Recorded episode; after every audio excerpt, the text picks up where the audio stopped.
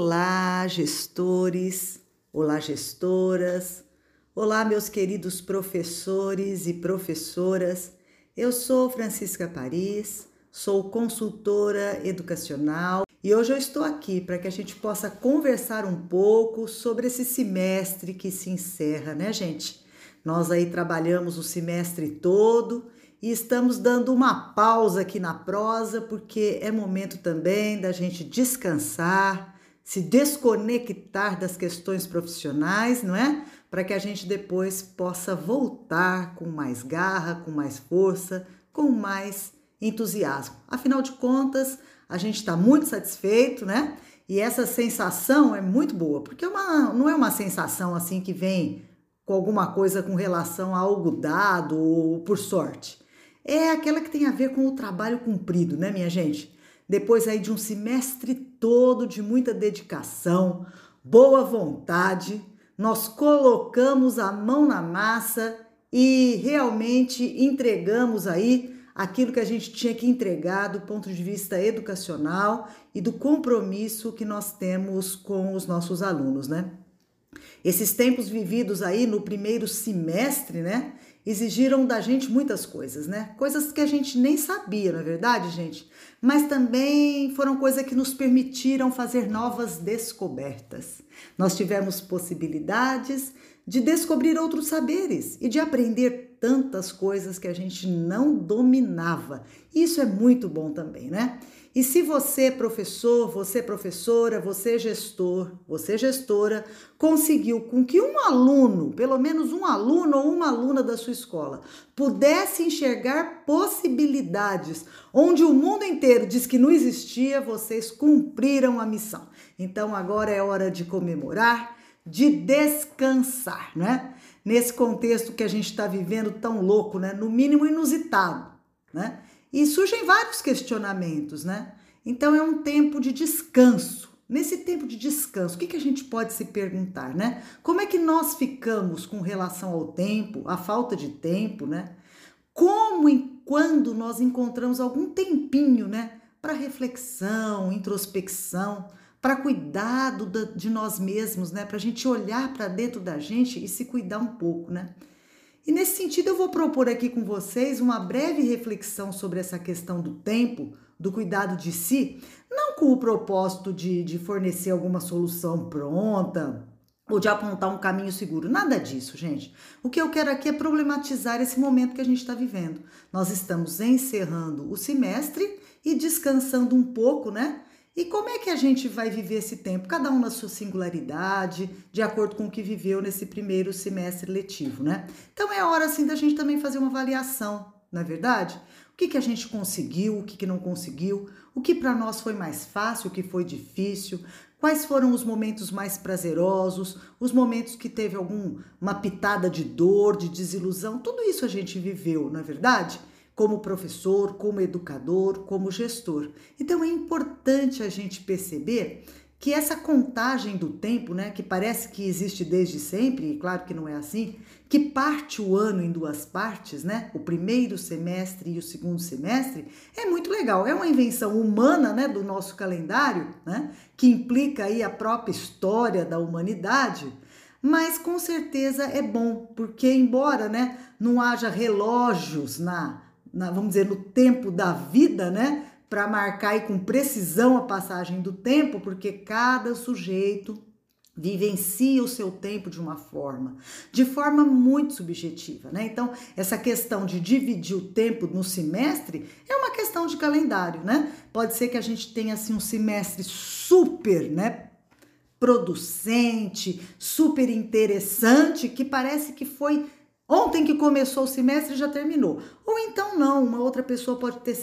vivenciado um semestre muito mais duro, com mais dificuldade, que parece que não acabava nunca, né? Então, essa arte de esticar o tempo, de matar o tempo, de fazê-lo render, de torná-lo eficiente, de ganhá-lo, de otimizá-lo, é uma questão de subjetividade. Cada um viveu o seu semestre do seu jeito. Por falar em tempo, gente, eu não sei se vocês sabem, mas para os gregos, né, há sobretudo dois tipos de tempo, né? os gregos vão categorizar o tempo e denominar o tempo sobre dois nomes, né? Um é um chamado cronos, que é o tempo do relógio, é o tempo quantificado, medido, né? Que sempre passa, que a gente não detém, né? E ele tem aí duas partes, vamos dizer, o passado e o futuro, e o presente, que é o limite entre os dois, né? Então, é o tempo da ciência, da história, né? É o tempo que marca o relógio. Então, um semestre, seis meses do ano, isso é Cronos. Agora, diferentemente do Cronos, nós temos o Kairos, né? Que os gregos chamam de tempo da oportunidade que é o momento preciso, o momento único, certo, aquele momento significativo, que é a qualificação presente, né? Naquele agora que às vezes é, é, muito fugaz, é um momento especial, insubstituível, singular. E eu gostaria então que agora você fizesse essa reflexão. O que, que foi o Cronos para você nesse semestre, né? Esses seis meses que você contou, aula dada, atividades entregues, né? Aulas presenciais, aulas remotas, tudo isso que você fez, mas também que você pensasse tá? Nestes, naqueles momentos especiais que você viveu, que fizeram toda a diferença. E agora, gente, é hora de viver um Kairos muito especial porque agora é a hora da pausa do cafezinho, vamos chamar assim, da escola. É o momento das férias, que a gente suspende a nossa atividade profissional. E o que, que significa férias? Significa passear, lazer, descansar? Significa tudo isso, mas, sobretudo, é aquele momento de bem-estar e satisfação. Olha que importante isso, tá? Então é essa alegria de você desfrutar o seu Kairos, porque você cumpriu o seu dever, né? E está surgindo esse momento que você não vai precisar olhar o horário, entregar a atividade, vai aproveitar como você quiser e estabelecer essa satisfação pessoal, né? Porque você conquistou o trabalho aí ao longo do semestre. E por isso a gente quer te agradecer, professor, professora, te agradecer, gestor, gestora, por todo o empenho, por todo o trabalho realizado, por toda a atividade profissional, por todo o aluno resgatado, por toda por tudo aquilo que foi ensinado, né? Por toda a aprendizagem proposta. Isso é muito legal, faz toda a diferença. E neste momento de férias, para o seu bem-estar e satisfação, é o momento de se desconectar. Desconectar das redes sociais, do celular e dos e-mails, todos eles que estão relacionados às questões profissionais.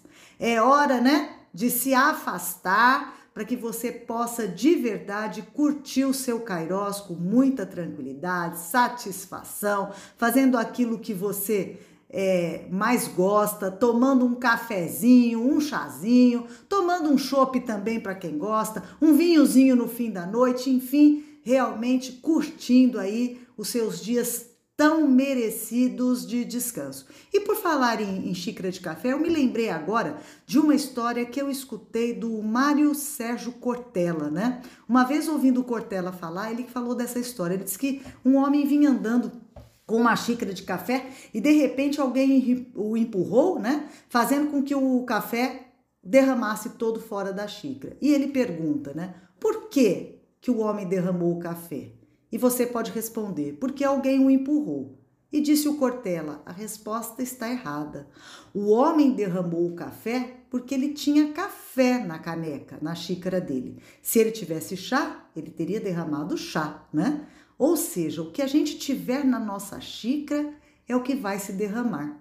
Por quê? Porque de vez em quando a vida nos sacode, né, gente? Ela nos dá uma sacudida que nem essa pandemia deu.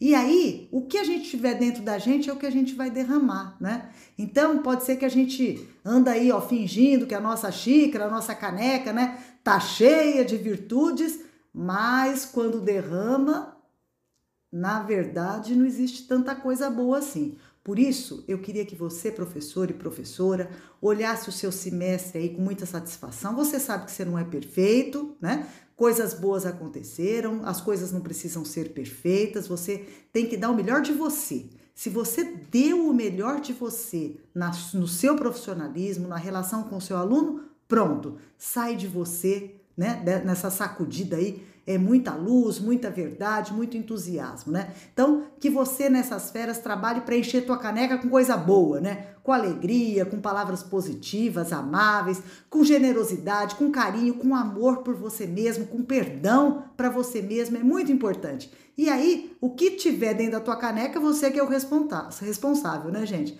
E olha que a vida às vezes sacode forte, né? Sacode mais do que a gente pode imaginar. Por isso eu quero desejar que você encha a sua caneca nessas férias de muita esperança para realizar seus sonhos. Também encha de muita liberdade, viu, gente? Para você mudar de ideia quando quiser. Mas também que encha com bastante humildade, para você saber que você é imperfeito, que você não vai fazer tudo certinho, aceitar aí as suas limitações. Mas também, né, que você encha sua caneca de muita coragem, para você ser simplesmente o que você é, né? Enfrentando os desafios da vida do jeito que ela lhe propõe.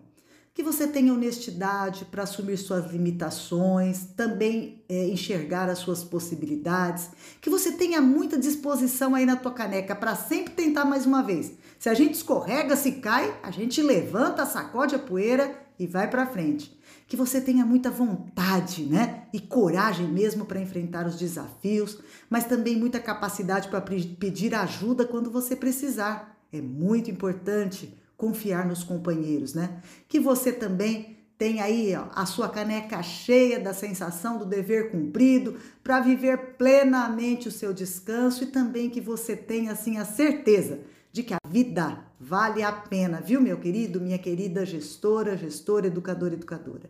A vida sempre vale a pena e nós, como educadores, temos que celebrar a vida. E é isso que eu desejo a você.